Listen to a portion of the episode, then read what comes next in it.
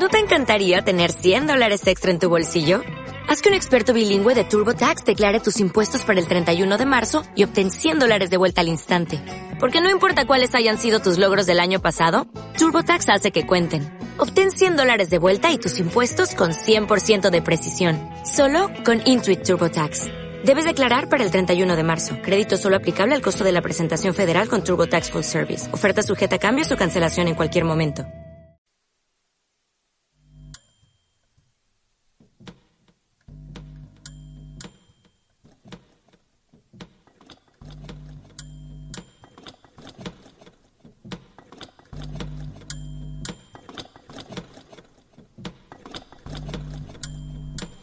Lexicón.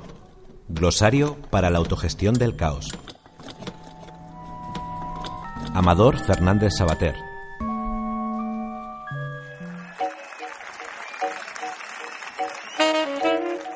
Bueno, pues encantado también de estar aquí y poder, como que también era una ocasión para retomar así una, esta reflexión sobre, sobre esto que llamamos autogestión del caos y entonces la idea es hacer un pequeño léxico de un diccionario de algunos conceptos de inspiraciones para, eh, para la autogestión del caos, ¿no?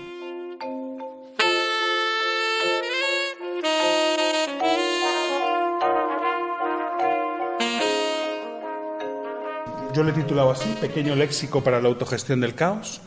Y, y bueno, empezaría por intentar explicar qué sería eh, la autogestión del caos.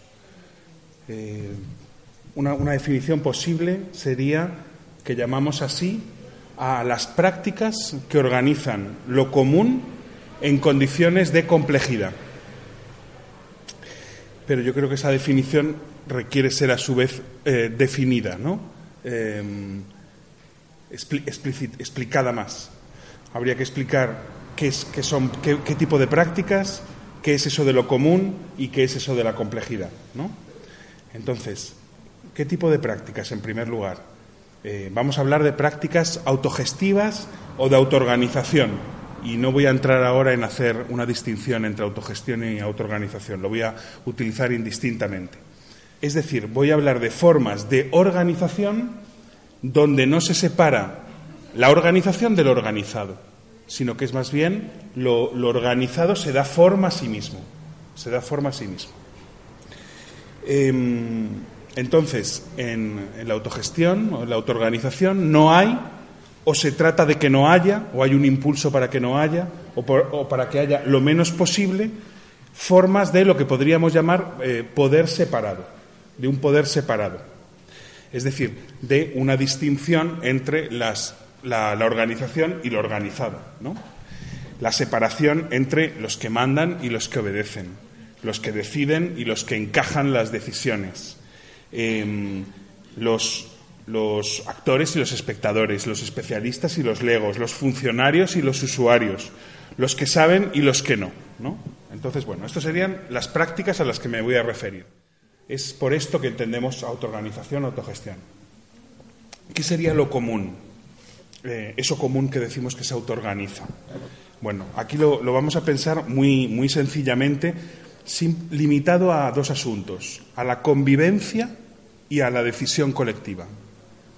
Es decir, la convivencia, cómo vivir juntos en el día a día, los que son diferentes, y cómo decidir sobre lo que a todos afecta, ¿no? Entonces, autoorganizar o autogestionar lo común es autoorganizar los modos de convivencia y los modos de decisión, sin delegarlos en estructuras eh, fijas o rígidas de representación. Y por último, el último término de esta definición que hemos dado al principio que habría que explicar sería eh, qué sería el caos, qué vamos a entender por caos. Y por caos vamos a entender condiciones de complejidad. Pero, pero bueno, ¿qué sería la complejidad también? La, yo creo que la podemos definir con tres rasgos. Una, que la realidad o la experiencia eh, compleja es abierta, es porosa, no está cerrada a su afuera, no está aislada con respecto a su afuera. Y por tanto admite que la afuera pueda entrar y cierta inestabilidad posible. La realidad o la experiencia compleja es también es diversa y es plural internamente está internamente diferenciada. Es decir, quiere decir que está poblada, que está habitada por muy diferentes formas de vida. Es decir, diferentes maneras de percibir el mundo, de valorarlo, diferentes sensibilidades, etcétera, ¿no? Y el tercer rasgo de la complejidad es que no está hecha, eh, la experiencia o, la realidad compleja no está hecha de una vez por todas, sino que está en eh, construcción permanente. El espacio complejo, por ejemplo, es un espacio afectable, ¿no? Eh, alterable, no constituido como una roca o un cristal. Entonces, bueno, ahora podemos volver a la primera definición con estas precisiones que hemos ido haciendo de los términos que, que, estaban en la primera definición y podríamos decir, por autogestión del caos, vamos a entender prácticas de autoorganización, de la convivencia y la decisión colectiva en condiciones de mucha apertura, de mucha heterogeneidad y de mucha alterabilidad de la experiencia. Por lo tanto, en, condiciones de bastante descontrol, de caos y descontrol. También podríamos decir que autogestión del caos significa que no hay una diferencia fija, rígida, clara, nítida entre los que gobiernan y los que habitan, sino que gobiernan y deciden los y las que habitan, los, las habitantes de tal o cual situación. Pero los habitantes de la situación son muchos y distintos. No son pocos y los mismos, sino que son muchos y distintos. ¿En qué experiencias podríamos estar pensando? Aquí, la verdad, también me gustaría mucho, eh, bueno, si hay, si os vienen cosas, me gustaría mucho escucharlas, ¿no? Pero bueno, desde luego podríamos estar pensando en experiencias, pues tipo centros sociales, sean ocupados o sean cedidos, em, en los huertos urbanos también. Yo creo que hay una, una autoorganización del caos.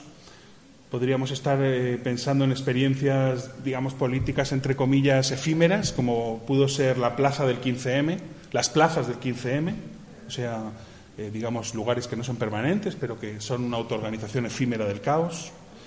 Podríamos estar pensando en experiencias que no están localizadas o aterrizadas, como un momento de movilización social, que yo creo que también eh, hay una cierta autoorganización del caos ahí.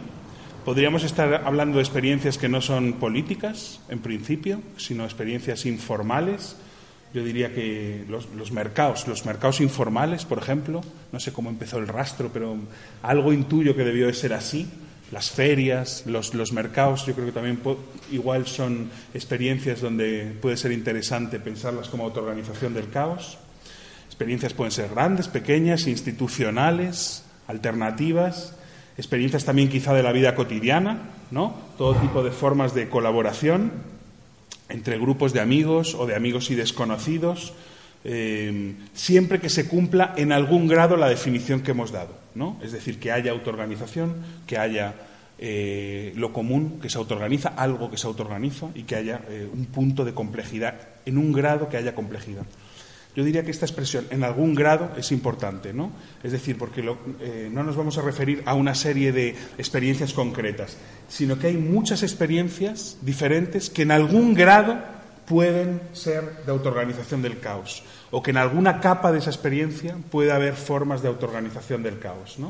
O sea, no habría experiencias que son las que, de las que vamos a hablar y otras que no, sino que yo creo que son muchas experiencias distintas, grandes, pequeñas, institucionales, ¿no? En algún grado pueden estar autogestionando el caos. ¿no? Y por último, em, eh, lo, que, lo, que, me gustaría plantear es que la, autoorganización de lo común en condiciones de complejidad nos requiere otras formas de pensar, nos requiere un cambio de cerebro, nos requiere otra, otro, otro, otros mapas, otras brújulas, otros imaginarios de referencia, otros estilos de implicación, otros, otras formas de compromiso. Nos, nos requiere un cambio enorme de, sensibilidad y de, pensamiento, ¿no? Em, porque me parece que las formas más clásicas de, autoorganización y de autogestión, que, por ejemplo, durante el siglo XX los movimientos sociales pudieron practicar, eh, tal vez eran. Eh, eh, las experiencias eran un poco más homogéneas, se daban en torno a algún tipo de identidad fuerte por ejemplo, el trabajador, o por ejemplo, eh, lo ideológico, ¿no? Somos todos revolucionarios o anticapitalistas, ¿no? había, un, había algún grado más de homogeneidad, ¿no? Eh, y me parece que entonces resulta un problema aplicar en, las experiencias de autoorganización compleja las maneras de pensar y de organizar que sirvieron para las experiencias de autoorganización en realidades quizá no tan complejas, quizá un poco más homogéneas, en torno a una identidad fuerte, en torno a eh, una idea fuerte. ¿no? Por, eso, por eso esta idea de buscar em, eh, inspiración, buscar otro imaginario, y este, mm, este, glosario, este léxico, querría ser una humilde aportación a la construcción de ese otro tipo de imaginario de referencia, eh, a la búsqueda de, otra, de, otras inspiraciones, de otras inspiraciones para pensar eh, de otra manera lo que, lo que hacemos, dónde estamos, etcétera, ¿no? Es importante también decir, como en esta introducción, que no hay teoría, que no hay receta, que no hay método, que no hay fórmula, que no hay garantías, fórmula que, funcione siempre y, con garantías en la autogestión del caos. Lo único que hay por ahora es experimentación y pensamiento en marcha, pensamiento experimental también, y que las palabras eh, que ahora vamos a entrar surgen de, surgen de, reflexiones abstractas, de experiencias concretas, de, la tensión entre reflexión abstracta y experiencia concreta y que no pretenden ser en ningún caso soluciones, sino eso, inspiraciones, posibilidades eh, de otras maneras de pensar. Y hasta aquí eh, la introducción.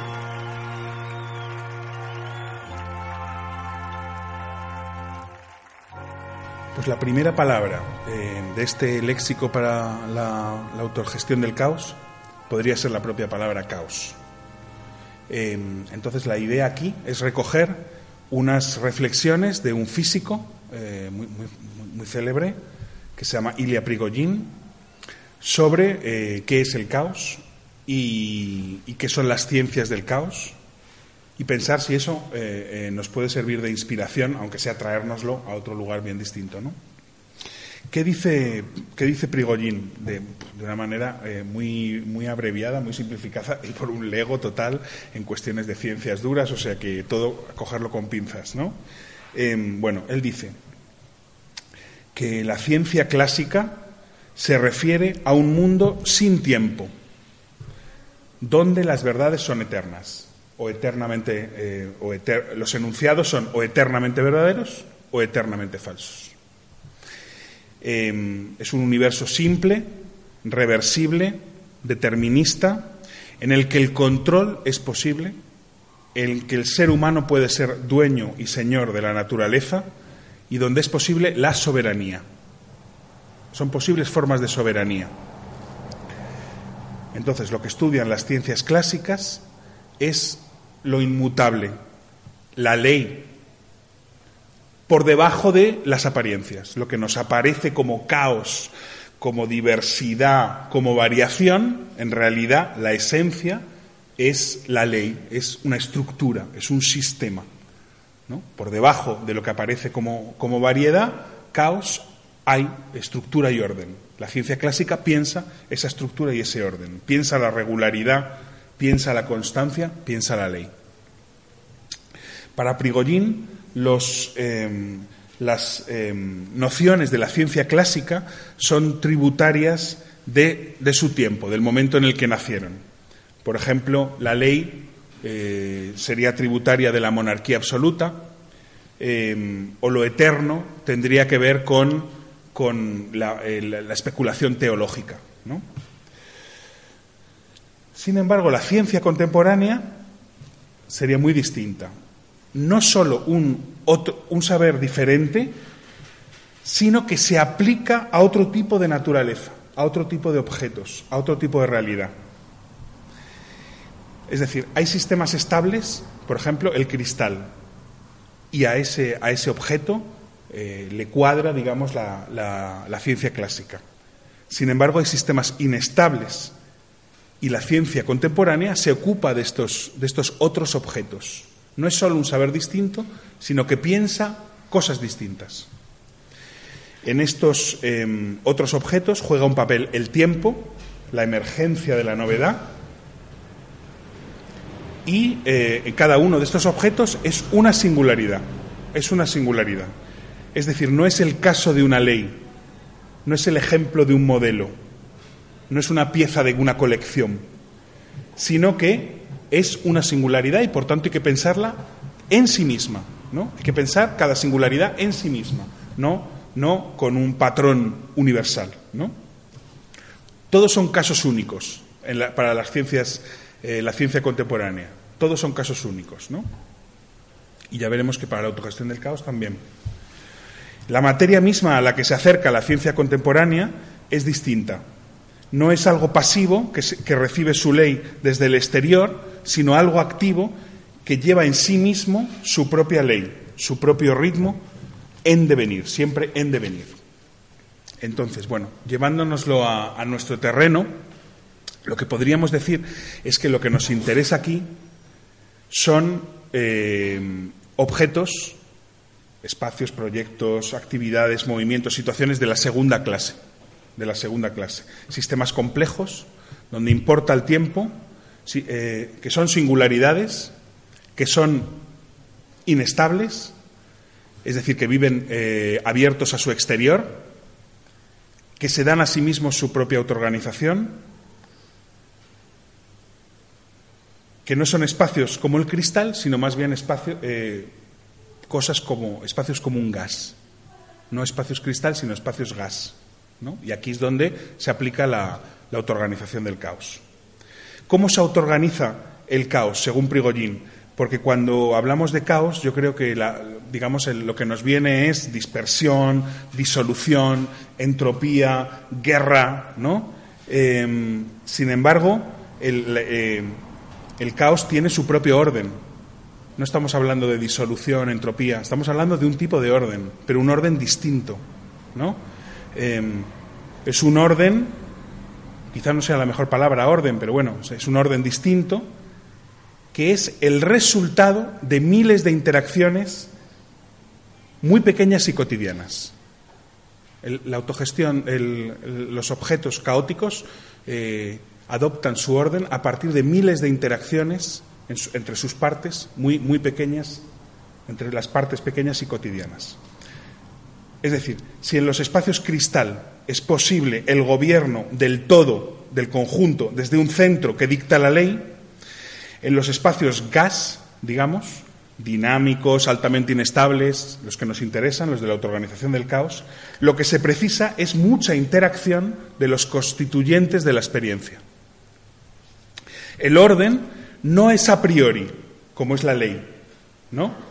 Sino que está siempre en evolución, en devenir, en marcha. El orden es un resultado, no un a priori, sino un resultado. No se impone desde un lugar central, ni siquiera democrático como la Asamblea General, sino desde la interacción entre los rincones de la experiencia. No hay más que rincones, no hay lugar central, solo hay rincones. No se impone desde un lugar único, sino desde sino que es el equilibrio dinámico entre una heterogeneidad de fuerzas, una pluralidad de normas, de lenguajes, de núcleos de decisión, de capas, de disposiciones, de formas de vida.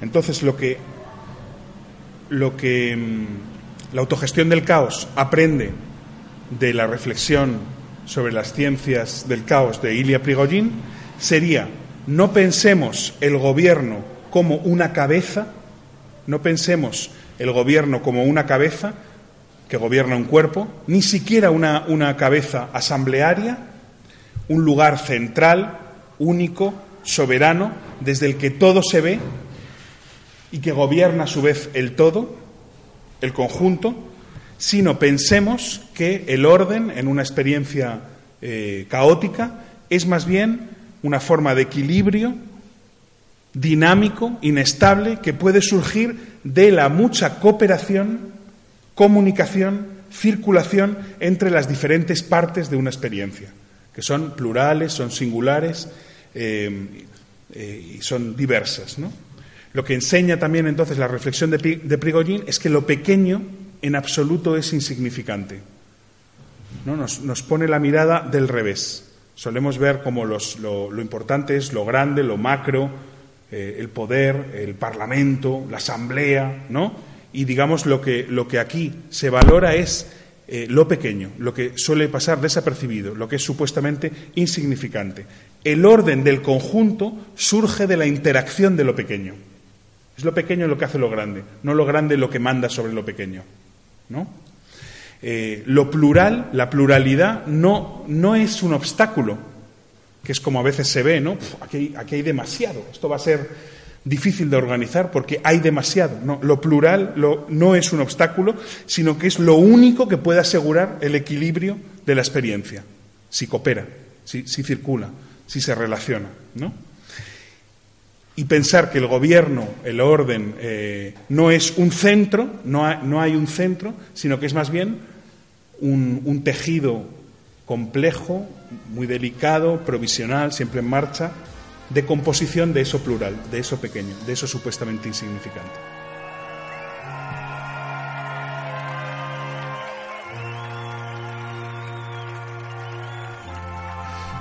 La segunda palabra de, de, este pequeño léxico para la autogestión del caos sería el término lo colectivo de un, un, un francés que se llama Jean Houry. Janugui eh, era psiquiatra, psicoanalista, murió hace poquito, eh, y director de un psiquiátrico que, digamos, eh, donde hubo una experimentación de otro tipo de, ideas sobre la locura, sobre la sanación, que se llamó La Borde, em, cerca de París, que todavía, todavía está. Y bueno, un elemento de la idea de sanación que había ahí es que la sanación de, los locos, entre comillas, no pasa por, pasa por la responsabilización del sujeto. Es decir, no vivir como una víctima, sino hacerte cargo de tu vida y del contexto eh, que te ha tocado vivir. Eso para Yanugui era importantísimo en la sanación del paciente, ¿no? La autorresponsabilización, el hacerte cargo. Entonces, bueno, a Yanugui lo que se le ocurre es introducir eh, grados de autogestión y de autoorganización en la borde, ¿no? que por supuesto son del caos, porque además con, los pacientes eh, de la borde pues ya no era posible otra cosa, era la asamblea de majaras que cantaba Cortatu, ¿no? Entonces, em, bueno, Yanugui eh, hacía un seminario que era, era semanal, donde él estaba todo el rato pensando al respecto de un experimento digamos, muy audaz, pero muy complejo también, ¿no? Y tiene esta reflexión sobre lo colectivo. Bueno, lo primero que encontramos en, en es una descripción muy crítica de lo que él llama la lógica de la administración, que es el pensamiento clásico sobre el gobierno, sobre cómo se dirige una institución, que es lo que él sufría, porque él era director de una institución pública, Estamos hablando de, no estamos hablando de un centro social autogestionado, una institución pública, con parte pública, ahora mismo no, no, lo sé bien, pero bueno, con una dimensión pública importante. Y Yanugui, bueno, eh, digamos, era el gozne, era como director, era el gozne entre una experiencia alternativa, la institución pública, y él sufría mucho lo que llamaba la lógica de la administración. Eh, él la definía así: la, administración piensa la organización en esferas o en círculos, ¿no? divide el espacio en esferas, en círculos, son compartimentos estancos, y coloca un, centro irradiador, un, núcleo irradiador. Es decir, la idea clásica del motor inmóvil eh, que gobierna desde el centro una serie de círculos. Lo que hace la Administración es repartir lugares y funciones en un, en un conjunto. ¿no? Reparte eh, identifica lugares y, funciones, ¿no? Y, rige por asignando lugares y funciones, ¿no? Este es el lugar que se va a ocupar de tal, este es el lugar que se le va a ocupar de tal, etcétera, ¿no? Bueno, Janugui tiene otra idea muy distinta de, digamos, de, la institución y la intenta poner en marcha en, la borde, ¿no? Eh, él, sobre todo, da mucho énfasis a, eh, a la importancia del pasaje, lo que él llama el pasaje frente a la lógica del círculo y de los compartimentos estancos, la posibilidad de que haya pasaje. Es decir, él ve algo muy terapéutico en que los pacientes de la borde pudieran circular por espacios muy distintos. No, no fueran de un sitio a, otro igual, salieran de su cuarto, que se parecía mucho al comedor, que se parecía mucho al lugar de la terapia, que se parecía mucho a... No. Eh, él veía que había algo terapéutico en habitar una vida de multiplicidad, donde tú pasas de, de, un lugar a otro y esos lugares son distintos, hay distintas experiencias, hay distintas personas y te requieren también un ti mismo distinto. ¿no? Em, y sin embargo, hay algo deprimente en lo homogéneo, en lo siempre igual, etcétera, ¿no? Entonces, bueno, él esto lo pone muy en marcha, crea lo que llama espacios de decir, donde, digamos, son espacios donde hay pequeños grupos de gente que se junta, que, que, habla, que discute, que decide cosas también sobre, sobre la organización del propio espacio. Em, intenta multiplicar las posibilidades de sorpresa, de intercambio, de manifestación, de expresión, de encuentro, de azar, ¿no? Él dice, es muy importante también que haya azar, que haya posibilidad de azar. Hay que intentar programar el azar, ¿no? Un poco así modelo John Cage, intentar programar el azar, ¿no? La estructura es importante, la estructura es muy importante, eh, es decir, no es un pensamiento antiestructural, eh, pero, digamos, es también importante que la estructura permita eh, que haya azar, que haya encuentro, etcétera, etcétera, ¿no? Claro, eh, un pensamiento, digamos, eh, de, la circulación, del pasaje, etcétera, pues tiene que asumir cierta desestabilización. No está todo controlado, no está todo controlado. Hay cierto desorden, cierta pérdida de control, cierta multiplicación de espacios y de pasajes. ¿no? ¿Cómo se organiza esto? ¿Cómo se organiza esto? Bueno, Janugui habla mucho de la importancia de lo que él llama el colectivo.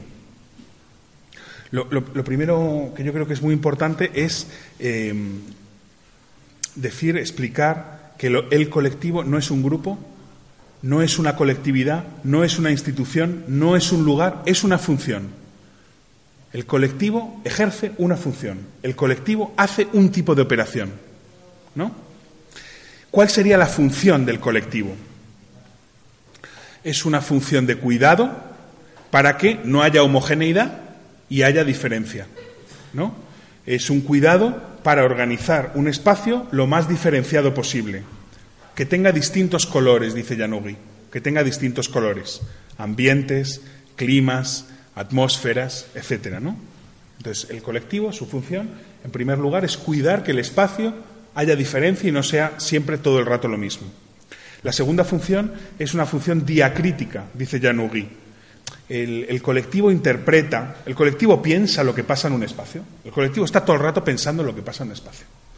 Eh, extrae, por ejemplo, un hecho del, continuo homogéneo, un problema, un tropiezo, un acontecimiento y pone ahí el pensamiento. Hay que pensar qué ha pasado con esto, hay que pensar qué ha pasado con esto. Una función de pensamiento. Y, por último, el colectivo favorece que haya manifestación del deseo. Es decir, que cada cual pueda inscribir algo personal en la estructura que regula el día a día, que, la gente pueda tomar iniciativas, que pueda haber cierta pasión por lo que se hace, eh, tanto en los pacientes como en los que trabajan, ¿no? que haya algo de deseo. ¿no? Eh, pertenece a una corriente que piensa el deseo no como un deseo de algo, un deseo de un objeto, sino el deseo es el motor que nos pone en movimiento. El deseo te pone en movimiento, da lugar a cosas, es una energía creadora. Bueno, ¿quién forma el colectivo? Eh, eh, recordemos, el, colectivo no es un lugar, ni un colectivo determinado, ni es, ni es la asamblea del espacio. Lo que dice Yanugui es que el, colectivo es un poco como una cosa informal, pero que en cada experiencia, en cada experiencia, hay siempre gente preocupada por pensar y cuidar la experiencia en su conjunto. Yo creo que aquí dice algo que es muy verificable en el día a día. Eh, dice, en cada experiencia de trabajo está los que van, cumplen un papel y se van luego a casa, ¿no? Los que, bueno, es así lo que he venido yo a hacer, pero que siempre hay también en cada experiencia los que eh, están ahí preocupados por la experiencia en su conjunto, preocupados por cuidar la experiencia en su conjunto. Y entonces esas personas son las que pueden ejercer la función del colectivo y también pueden unirse aunque no sea en una asamblea, sino en, algún rincón o, creando algún tipo de espacio para ejercer la función del colectivo. Son personas apasionadas por lo que hacen y que pueden formar una cierta base, un cierto humus, a contracorriente de lo establecido, pero sin pasar de lo establecido. Jan se encontraba con mucha de esta gente en la borde. Había eh, enfermeros, enfermeras que iban, hacían su trabajo y se iban y no pensaban si había algún problema y tal, y él mismo se encontraba con que había otro tipo de gente con otra sensibilidad y con otra, otra atención. Eso es el colectivo, eso es lo fundamental en una experiencia eh, diversa y caótica, para que se mantenga, para que no se descomponga, para que no se rigidice, rigidice tampoco en una estructura. El colectivo son personas, por tanto, que no se dejan aplastar por la jerarquía, que, no, se, no se dejan ganar por la impotencia, que tienen iniciativa y que no lo fían todo a lo ya organizado por la Administración. ¿no? Lo existente nunca se agota en lo organizado. Y que cuidan invisiblemente la experiencia en su dimensión plural, en su dimensión de diferencia, mediante un tipo de atención intensa a lo que pasa, un tipo de, presencia, un tipo de estar ahí, sin borrarse uno mismo la responsabilidad ante lo que hay que hacer, ¿no? Sin borrarse, y mediante también un tipo de relación con el otro, donde el otro cuenta como singularidad y no como medio para otro fin. El otro cuenta. Y a esa, a esa atención, a ese respeto de la singularidad, a ese tipo de presencia, Janugui le llama gentileza. Es la gentileza. ¿no? Entonces, bueno, de Janugui y su idea de lo colectivo para la autogestión del caos podemos aprender esta importancia de que en cualquier experiencia hay gente preocupada por cuidarla y que puede unirse en un espacio, aunque no sea el espacio central de la Asamblea, para pensar, para cuidar que se mantenga, para preservar esa diferencia y la importancia también de, esa sensibilidad, de esa atención que Ugui llama gentileza.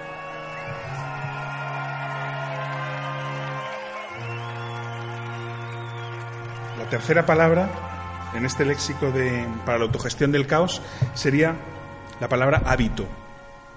Y, la vamos a pensar eh, de la mano de un filósofo em, anglo, creo, eh, que se llama John Beasley Murray, que a su vez eh, la piensa de la mano de un sociólogo francés que es Pierre Bourdieu. ¿no? Bueno, ¿qué es el hábito? El hábito, hay muchas se dan muchas definiciones, ¿no? He recogido algunas. El hábito es sentido común hecho cuerpo, es eh, repetición de prácticas incorporadas sin conciencia, es la encarnación de una cierta disposición hacia el mundo, eh, es la relación inconsciente entre nuestro cuerpo y el espacio, es un depósito de memoria encarnado, producto de la experiencia previa. Bueno, la idea eh, que la saco de, un compañero que en, el, que en el campo de la cebada eh, dijo que, que, los hábitos gobernaban más que la asamblea, es que, bueno, los hábitos, nuestros hábitos, determinan en un alto grado las experiencias que hacemos, los espacios que habitamos y la relación con los otros. Pero que pasan desapercibidos, pasan desapercibidos. Em, y pasan desapercibidos políticamente porque la política se dirige de manera mucho más directa, mucho más clara, a la dimensión consciente de lo humano. Es decir, al discurso, a la representación, a la imagen que tenemos de nosotros mismos, al cálculo, a lo intencional, a lo ideológico, etc. Sin embargo, el hábito es opaco. Una política del hábito en tanto que el hábito configura lo común, eh, es político, eh, pasa por debajo de los radares que tenemos de la percepción política tradicional, pasa por debajo del radar de la percepción política tradicional y también de los dispositivos organizativos. Siempre nos solemos centrar, en general en la vida, sobre todo en Occidente, eh, nos solemos centrar en, en la dimensión explícita, en lo que se dice, en las ideas que tenemos, en lo que se declara, pero mucho, tenemos una sensibilidad mucho más atrofiada para lo que realmente está pasando, para, lo que, para la dimensión, digamos, inconsciente, para la dimensión también deseante, ¿no? que es la dimensión muchas veces real real de la cosa. El hábito es cotidiano, no excepcional. Es un ruido de fondo que no sabemos observar, que es casi invisible. Pero los hábitos deciden. El cuerpo decide y los hábitos deciden cómo va a organizarse un espacio, qué formas van a tener más predominancia o no, qué, ritmos va a haber, qué velocidades va a haber, qué relación con el espacio va a haber, ¿no? Igual eh, la gente que ha estudiado arquitectura, por ejemplo, yo creo que puede tener mucho más que los filósofos, por ejemplo, una percepción, una sensibilidad más atenta a, los hábitos, a la relación entre espacio y cuerpo. Em, la autogestión del caos tiene que mirar esta dimensión, la dimensión de lo que hace el cuerpo en las experiencias, ¿no? Y también imaginar como desafío cómo suscitar otros hábitos, cómo habituarnos a la autogestión del caos. Los lugares de, autogobierno en las experiencias suelen ser lugares, espacios únicos eh, y puntuales. Por ejemplo, la asamblea, ¿no? ¿no? No hay una asamblea permanente. Suelen ser espacios únicos, hay una sola asamblea en el espacio y suelen ser puntuales. Sin embargo, los hábitos están actuando todo el tiempo, están decidiendo todo el tiempo. Están, están configurando el espacio, las relaciones todo el tiempo. ¿no? Es una razón práctica, es una actitud del cuerpo, es un tipo de sincronización con los demás y con el espacio. La autogestión del caos no puede delegar toda la acción a una instancia única, a una instancia puntual. Tiene que ser una práctica cotidiana también, ¿no?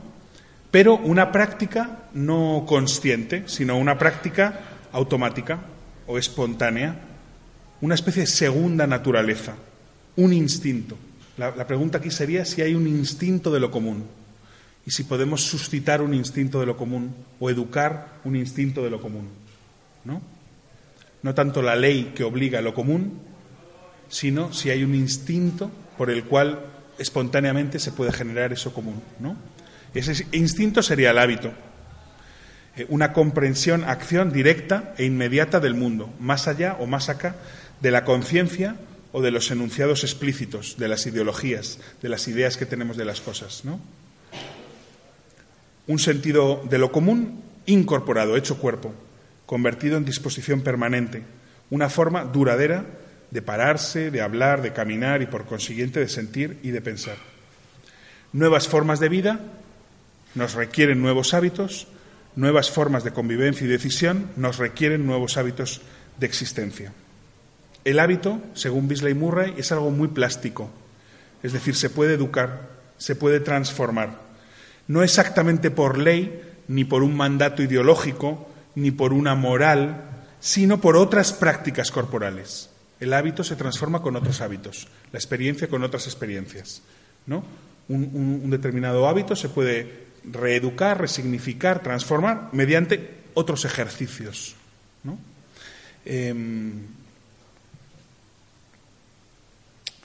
bueno, entonces lo que, lo, que, lo que, puede aprender la autogestión del caos de la reflexión sobre el hábito de Bisley Murray es a fijarse en los cuerpos, no solamente en lo que se dice, no solamente en la palabra, no solamente en la idea, no solamente en la retórica, no solamente en lo que se declara, no solamente en la parte consciente, sino en esa política invisible de los cuerpos, eh, en la manera en que los cuerpos están gobernando un espacio, están decidiendo sobre una experiencia, silenciosamente como una especie de ruido de fondo.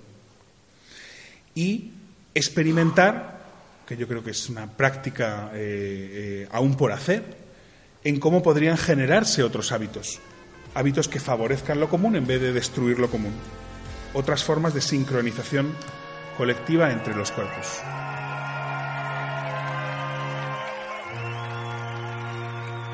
La cuarta palabra, el cuarto término de, esta, de, esta, de este léxico para la autogestión del caos es eh, el ajuste, el ajuste de un pensador que se llama Michel Maffesoli. Bueno, ¿Qué significa, ¿Qué significa el caos? El caos es efervescencia, el caos es hormigueo, el caos es fermentación, desorden, abigarramiento, barroco. Es heterogeneidad y pluralidad de las formas de vida, distintas percepciones, distintos valores, distintas tribus o comunidades emocionales. cada tribu con su perspectiva. Em, pero esa pluralidad habita un mundo común, habita un espacio común. Esa es la cosa. Hay pluralidad, pero las tribus se necesitan unas a las otras. Entonces es necesario una, una elaboración común, aunque tú seas parte de un determinado tipo de tribu, con tu perspectiva, con tus valores, etc. Y eso significaría la complejidad. Complejidad es interrelación entre lo diverso, entre lo múltiple. Es decir, que eso múltiple no puede vivir cada uno a su aire, ah, cada cual en una burbuja, cada tribu, cada tribu en una burbuja, cada tribu en un compartimento estanco, sino que hay una, una, necesidad de interrelación. De unas tribus se necesitan unas a otras. Lo que ocurre aquí afecta ya, una cosa y la contraria están presentes, pero se necesitan. Hay una, hay una heterogeneidad, em, una heterogeneidad porque lo plural no puede traducirse en una convivencia en compartimentos estancos y, en burbujas, sino que hay una necesidad del otro, aunque no te guste, pero vives con el otro. Entonces, en la política clásica, la idea es vivir juntos, pero borrando la división y la diferencia e instituyendo un árbitro por encima de las formas de vida, que es el Estado, con su ley. ¿No? Es decir, la lógica de las esferas, de las burbujas, de los compartimentos estancos y de un centro director, que es el Estado o la ley. La pregunta sería, ¿pueden los heterogéneos vivir en común sin borrar la división y el conflicto, sin instalar un centro soberano por encima de las formas de vida? Michel Maffesoli es eh, sociólogo y mucho de su trabajo se centra en lo que él llama la emergencia de las tribus. Considera Maffesoli que hoy en día hay una proliferación de formas de vida diferentes. Hay una proliferación de diferencias. Y a él le interesa también pensar cómo esas formas de vida, esas diferencias pueden componerse sin instaurar un centro, una ley que organice, que borre el conflicto, que, borre la división porque todos somos ciudadanos, etcétera, etcétera. La composición entre formas de vida sin apelación a un centro ordenador, a una unificación, homogeneización, pasa por lo que Maffesoli llama el ajuste.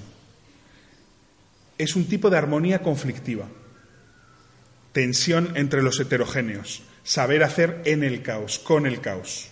El ajuste pasa por promover, cómo, promover el ajuste, ¿no? Para, para que no, no, tener que poner un Estado, una policía en medio de nosotros que regule nuestra convivencia, cómo puede, sin embargo, la diferencia no convertirse en el oeste, en la guerra de todos contra todos, ¿no? Bueno, eso sería el ajuste. El ajuste pasa por promover el reconocimiento recíproco de los diferentes grupos, comunidades, tribus o diferencias. Y esto tiene que ver con el contacto, promover el contacto. Eh, un arte del contacto, de la proxemia, de la proximidad. No hay ya un lugar desde el que verlo todo y, por tanto, digamos, es muy importante la tactilidad, el contacto entre los diferentes grupos. Un tejido cotidiano hecho de, un tejido cotidiano hace la convivencia, un tejido, algo que se teje entre. Em, cada grupo tiene su perspectiva, su punto de vista, su punto de vida, no hay la perspectiva, visión de conjunto, el todo, neutra, desinteresada, el bien, ¿no? El bien común definido abstractamente.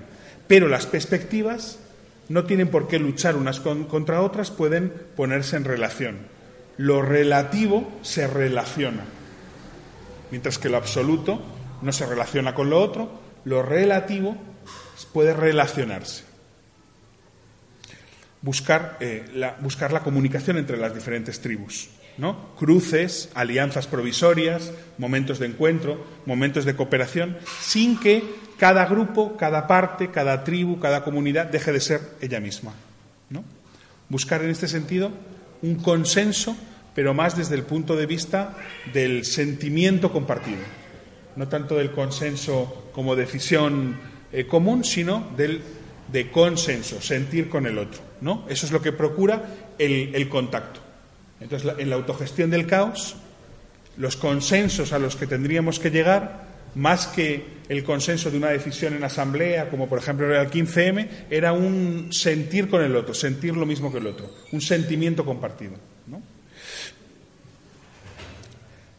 El ajuste pasa también por sofisticar los mecanismos de regulación.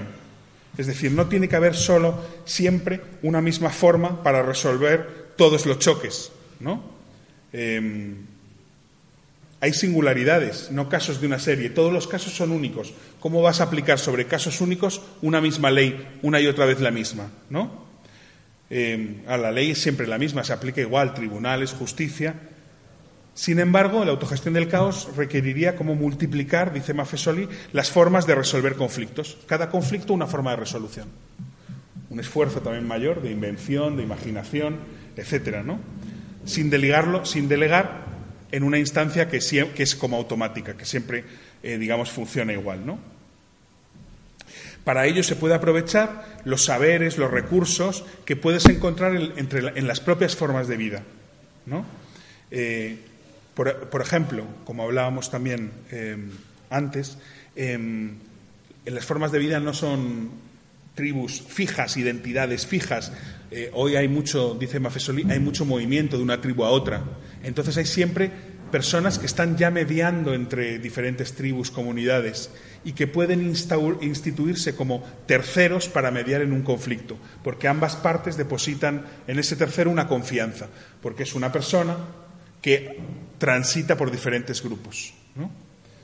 Entonces puede eh, recurrirse a un tercero para resolver un conflicto, un tercero en el que cada parte eh, tiene una confianza porque esa persona transita por los diferentes grupos. Pero sin institucionalizar ese tercero. Ese tercero que sirve para solucionar un conflicto entre A y B no sirve para solucionar un conflicto entre C y D. ¿no? no, sin institucionalizarlo, es, es, digamos, una práctica más fluida. ¿no? Y por último, el ajuste requeriría dejar de pensar en términos de bien y mal, ¿no? que es una práctica pues arraigada en nosotros desde hace dos mil años pues por el monoteísmo cristiano. Dios separó la luz de las tinieblas. ¿no? La moral es la separación de lo bueno y de lo malo. La autogestión del caos tendríamos que empezar a pensar de otra manera. Pensar, por ejemplo, que el conflicto o un choque no es el mal, sino que la elaboración de un conflicto puede suponer un crecimiento, ¿no? Que la diferencia es aquello con lo que hay que lidiar, ¿no? No lo que hay que eliminar porque es peligroso para el consenso, según decíamos que hacía la política clásica, ¿no? El conflicto es fuente de vida porque sacude y agita las inercias que hace que las cosas entren en entropía. ¿no?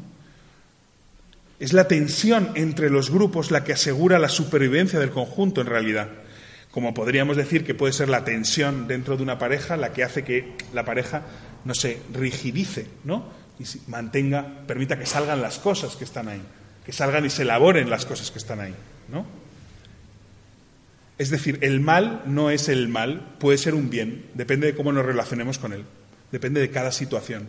No hay el mal y, el bien. Hay una manera de relacionarnos con las cosas que hace de esto algo bueno y de esto algo malo. Entonces, lo que eh, la autogestión del caos puede aprender de, del concepto del ajuste de, de Michel Maffesoli es que lo común no es claro y distinto, dividido como por compartimentos estancos, es mezcla, es cambio, es diverso, es confusión, es caleidoscópico, es simultáneo, es contradictorio, no excluyente, está todo junto, es una especie de ecología, de ecosistema. Y el ajuste no trata de regular esto a priori, eso es la ley, la constitución, las reglas de juego que ya están a priori y que hay que obedecer, ¿no? sino que es la composición afectiva siempre a posteriori. No está antes, regulando antes la, convivencia, sino que está en medio de la convivencia y después de la convivencia. Es un resultado de la elaboración, ¿no? Y es una y otra vez, una y otra vez. No hay un código que ya tenga la manera de solucionar todos los conflictos.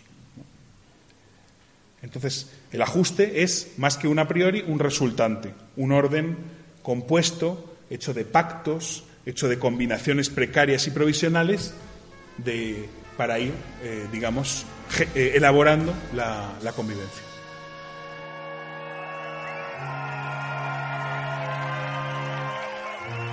El quinto, el penúltimo término de este pequeño léxico para la autogestión del caos sería eh, el término cocina o bien ágora impura, eh, que lo ha pensado Carolina León en su libro Trincheras Permanentes. Sería un poquito entre las dos, cosas. El ágora impura se explica también por la cocina. Bueno, el, sinólogo François Julian dice que en, Occidente el paradigma del arquitecto es el central. El arquitecto trabaja sobre el vacío, traza un plan en el vacío y luego este plan se ejecuta, se lleva a la práctica. Es decir, primero viene la ideación que requiere el vacío, condiciones de vacío, y luego la ejecución, la aplicación del plan, la materialización mediante la técnica en una adecuación medios fines. La política se piensa también como arquitectura en Occidente. El político es el arquitecto mayor. Hay un historiador de la Grecia clásica que se llama Jean-Pierre Bernard que habla de la importancia de la geometría para los griegos. La originalidad de, del pensamiento griego sobre la política es pensar el espacio de la ciudad como una circunferencia con un centro que es el ágora. Desde el pensamiento geométrico griego, lo común es aquello que se da en el ágora. El debate público, la discusión, la argumentación, la contraargumentación, esa disposición del espacio diferencia lo público de lo privado, lo político de lo doméstico.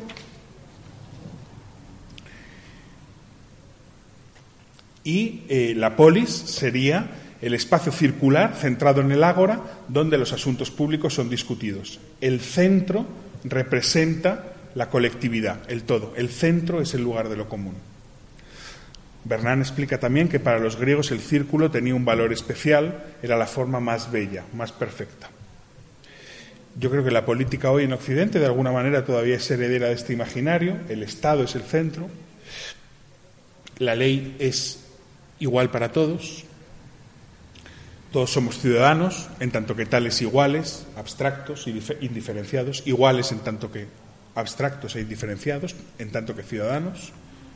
Hay también una distinción entre lo público y lo privado, lo político y lo doméstico.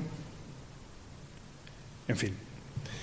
Eh, sin embargo, según Julián, el lugar privilegiado del arquitecto en Occidente lo ocupa en China otra figura, el cocinero o la cocinera. La cocinera no opera en el vacío, sino que tiene a su alrededor todos los ingredientes, diversos y mezclados, en la mesa, digamos, ¿no? Como en los programas de Arguiñano, pues ahí todos los, todos los ingredientes.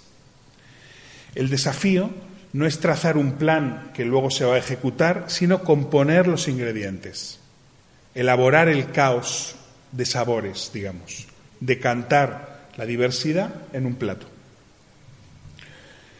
La autogestión del caos sería más, estaría más del lado de la cocinera, tampoco se mueve en el vacío, en, el ideal, en el modelo, en la geometría, sino en la pluralidad de elementos o formas de vida, de ingredientes. Los ingredientes serían las formas de vida. En la acumulación de elementos yuxtapuestos, contradictorios, diferentes, etc. No pretende tampoco instaurar un centro de la circunferencia, porque en primer lugar no hay, no hay circunferencia. Eh, es decir, la idea de cosmos ordenado, de un todo de partes, lo que hay es caos. El mundo se parecería más a la definición que da Heráclito, ¿no? Un montón de escombros arrojados al azar. No tanto una circunferencia, eh, un, un cosmos ordenado, sino un montón de escombros arrojados al azar. La belleza de la autogestión del caos sería más, sería más, sería más basura que, que, que escombros arrojados al azar que la perfección del círculo. ¿no? no se trata de instalar un centro, sino de articular la diversidad, de cocinar, de cocinar la diversidad. ¿no? En el paradigma de la, de la cocina no hay centro-periferia, arriba-abajo, izquierda-derecha, público-privado, sino que está todo junto y revuelto. Y se va decantando, se va decantando. Lo común no reside en un centro, que sería el ágora. Lo común está en todas partes, se hace en todas partes. No sería simplemente el ágora de deliberación y decisión, sino más bien lo que podría llamarse un ensamblaje, un ensamblaje de lo heterogéneo, que, es un ensamblaje que ha de hacerse una y otra vez, entre los ingredientes, entre las formas de vida. No habría una ley, sino reglas puntuales, no se parte de lo que debe haber, el espacio geométrico, sino que el desafío es dar forma a lo que hay, lo que hay y no lo que debe haber. Entonces, eh, lo que aprende la autogestión del caos del, concepto de cocina en François Julian es que esta, esta, cocina propone otra imagen para la política, y no solamente otra imagen, sino otra práctica ya existente de lo político. Es la dimensión de autoorganización material de la vida, tan importante en las experiencias de autoorganización. Si pensamos, por ejemplo, en el 15M y traemos la reflexión que hace Carolina León al respecto, ella dice, eh, cuidado con ver, como tanto se decía, que la plaza era un gran ágora, porque el ágora es solamente el espacio de la palabra, de la deliberación, de la argumentación. Sin embargo, en el 15M en la plaza no había solamente eso. Había infraestructuras, había comida, había logística, había tiendas de campaña, había gente que dormía.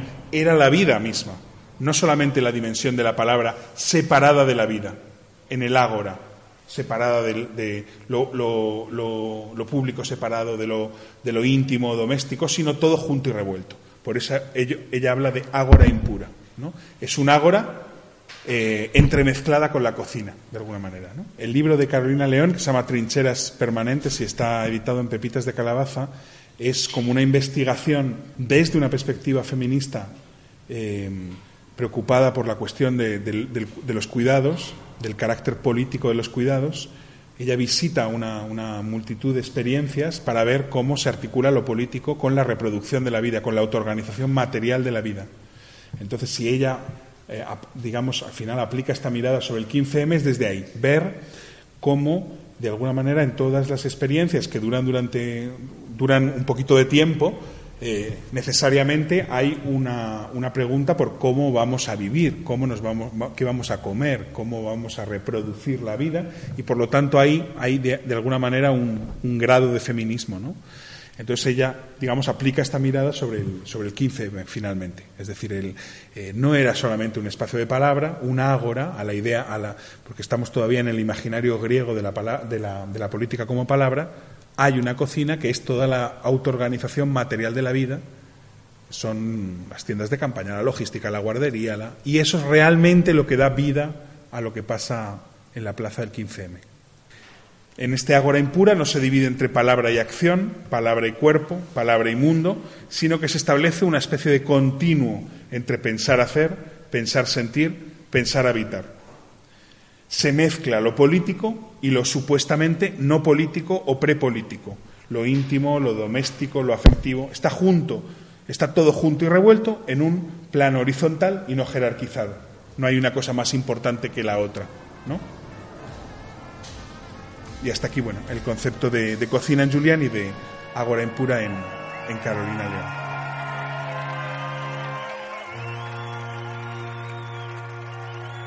Y el sexto término de este pequeño léxico para la autogestión del caos eh, sería eh, el de decisión. Y lo vamos a pensar de nuevo con, con Jan Ugui. Eh, Ugui, este psiquiatra, psicoanalista, uno de los responsables del, psiquiátrico de la Borde, esta clínica alternativa, bueno, donde se entendía que, que, la curación tenía que ver con la desvictimización, ¿no? Con el hacerse cargo del trozo de mundo que te ha tocado vivir. Por lo tanto, una clínica donde eh, se, introducían niveles de autogestión. Eh, autogestión por parte de los propios pacientes. A partir de esta experiencia, Janugui reflexiona sobre eh, la decisión. ¿Qué significa decidir? ¿Qué significa y cómo tomamos decisiones? Y bueno, yo creo que es una, una reflexión que nos puede interesar mucho para la autogestión del caos, en tanto que es una reflexión mucho más sutil de cómo es el proceso de tomas de decisiones que no, no coloca la decisión en un centro, en un momento, en un, en un sujeto soberano, sino que la piensa de otra manera. Bueno, em, la reflexión de Ugui se mueve entre dos niveles, el de la experiencia más concreta del día a día en, en la borde y de la reflexión súper abstracta con eh, las herramientas conceptuales más sofisticadas, con el pensamiento de Lacan. Y bueno, yo creo que el, ir arriba y abajo entre esos dos niveles hace que sea una reflexión muy potente. ¿no? La decisión, eh, explica Ugui, es del orden del inconsciente. Hay, hay, hay algo de la decisión del orden del inconsciente. Es decir, nuestro modelo a la hora de pensar la decisión es un modelo heroico, él dice. Es decir, es el sujeto que decide. Yo creo que el caso más claro es en Matrix 1, ¿no? Cuando se le ofrecen a Neo las dos pastillas, alienación o, libertad, y eso es un poco el, el modelo de decisión, ¿no? Tengo, las, opciones ante mí, decido por una u otra en un instante. Pero la decisión, según Ugui, es un proceso mucho más opaco, mucho más confuso. No hay opciones preestablecidas muchas veces tan claras y él dice, cuando algo se decide, solo lo sabemos después. ¿no? Es interesante de pensar esto, ¿no? porque yo creo que Hollywood sigue el esquema tan heroico, tan épico del sujeto, héroe, etcétera, ¿no? Y por lo tanto, Hollywood no nos sirve, por ejemplo, para un cine de la autogestión del caos, porque no, no es capaz como de incorporar todo esto, invisible, no heroico, sin palabra, oscuro, inconsciente, ¿no? Necesitaríamos otro cine para, para hablar de la autogestión del caos, que no es el de Hollywood, que vive en el, en el modelo del, de lo explícito, del héroe que decide, etcétera, ¿no? De, de, del, del, hombre, por supuesto, ¿no? Eh, bueno, muchas veces, dice Ugui, es el cuerpo quien decide.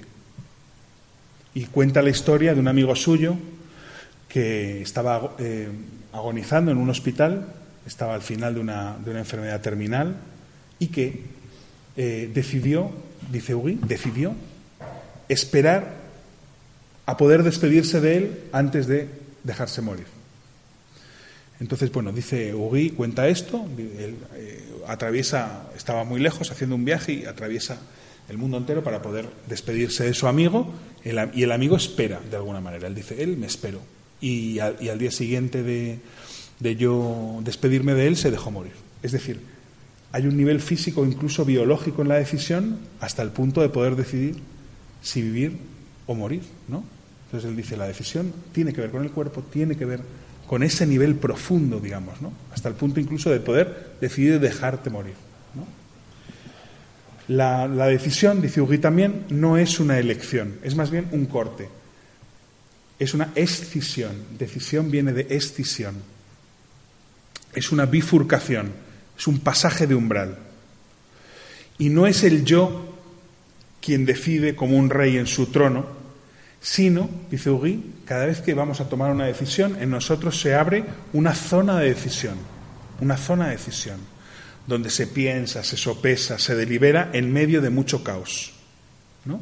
Es cada uno de nosotros cuando tiene que tomar una decisión, hago un viaje, no lo hago, y en nosotros se abre una zona de decisión muy caótica donde se va almacenando todo lo que pensamos, las conversaciones con los amigos, las sugerencias, los consejos, las experiencias pasadas, una zona de decisión, ¿no?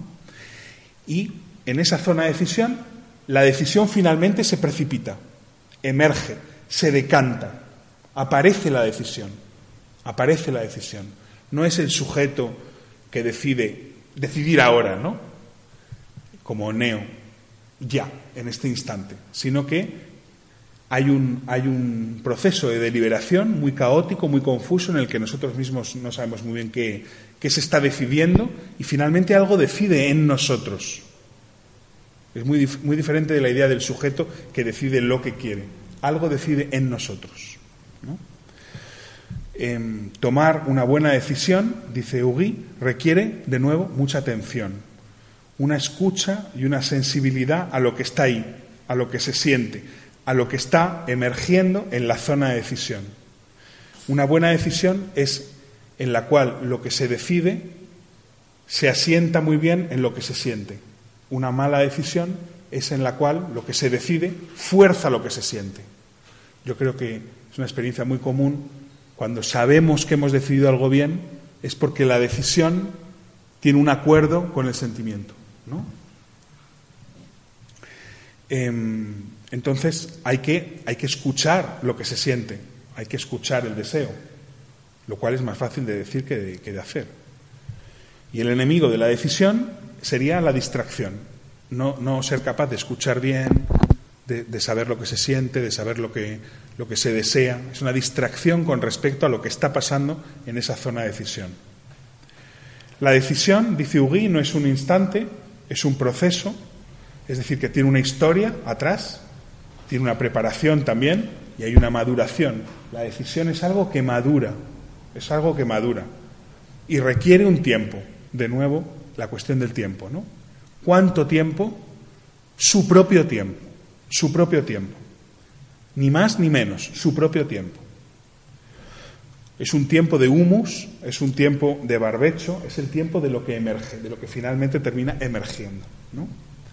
Es decir, no hay que pensar en la decisión, sino en un proceso decisorio.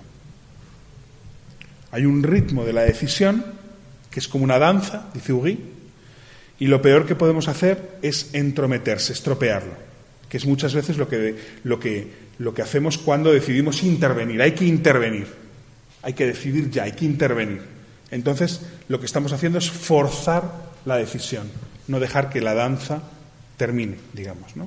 Y entonces la decisión será quizá una mala decisión, una decisión cuyas consecuencias eh, eh, sean muy negativas, una decisión que no nos compromete a mucho, una decisión que cambiamos de decisión enseguida, de la que nos arrepentimos, etc. La decisión, dice Ugui, tiene que ver con un entorno, porque Ugui no está hablando solo de decisiones individuales, sino también de, procesos colectivos. La decisión emerge indirectamente, no es Neo que decide decidir, emerge indirectamente, generando buenas atmósferas, creando buenas condiciones, prestando atención a lo que sentimos, pero también a los demás, a lo que está pasando entre nosotros, ¿no? a la situación que estamos viviendo y dándole tiempo. El entorno hace parte de ti mismo y al revés, tú del entorno. El buen entorno es polifónico, es de nuevo múltiple, plural, no es una sola cosa.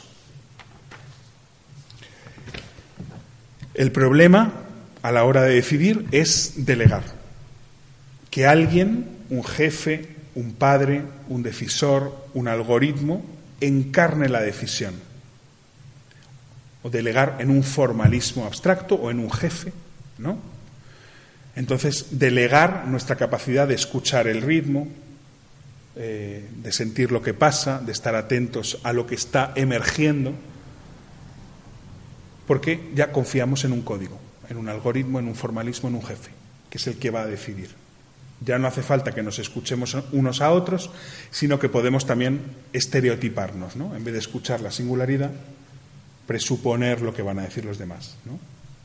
Y esto es eh, lo que eh, Ugui eh, critica en el pensamiento clásico de la decisión, eh, el, momento heroico, no verla como un, como un, proceso, sino como un instante, lo que él llama el reduccionismo decisionista, y ahí emprende también una discusión con, con Carl Smith, el, el, jurídico que se hizo célebre por definir la política como una decisión que corta entre amigo y enemigo, que distingue entre amigo y enemigo. Él hace una. Él dice: Yo tengo otra idea de la decisión muy distinta, ¿no? Y critica el reduccionismo decisionista que no tiene en cuenta el entorno, que no tiene en cuenta el proceso, que no tiene en cuenta la historicidad, que no tiene en cuenta la necesidad de crear buenas condiciones de decisión. Entonces, lo que aprende la autogestión del caos de la decisión pensada por Jan Ugui es la, la necesidad de preparar buenas condiciones de respeto, de escucha, de tiempo, donde finalmente la decisión se decanta y prende. Es decir, no tomamos decisiones, sino que ella nos toma a nosotros, sino si hemos preparado las buenas condiciones.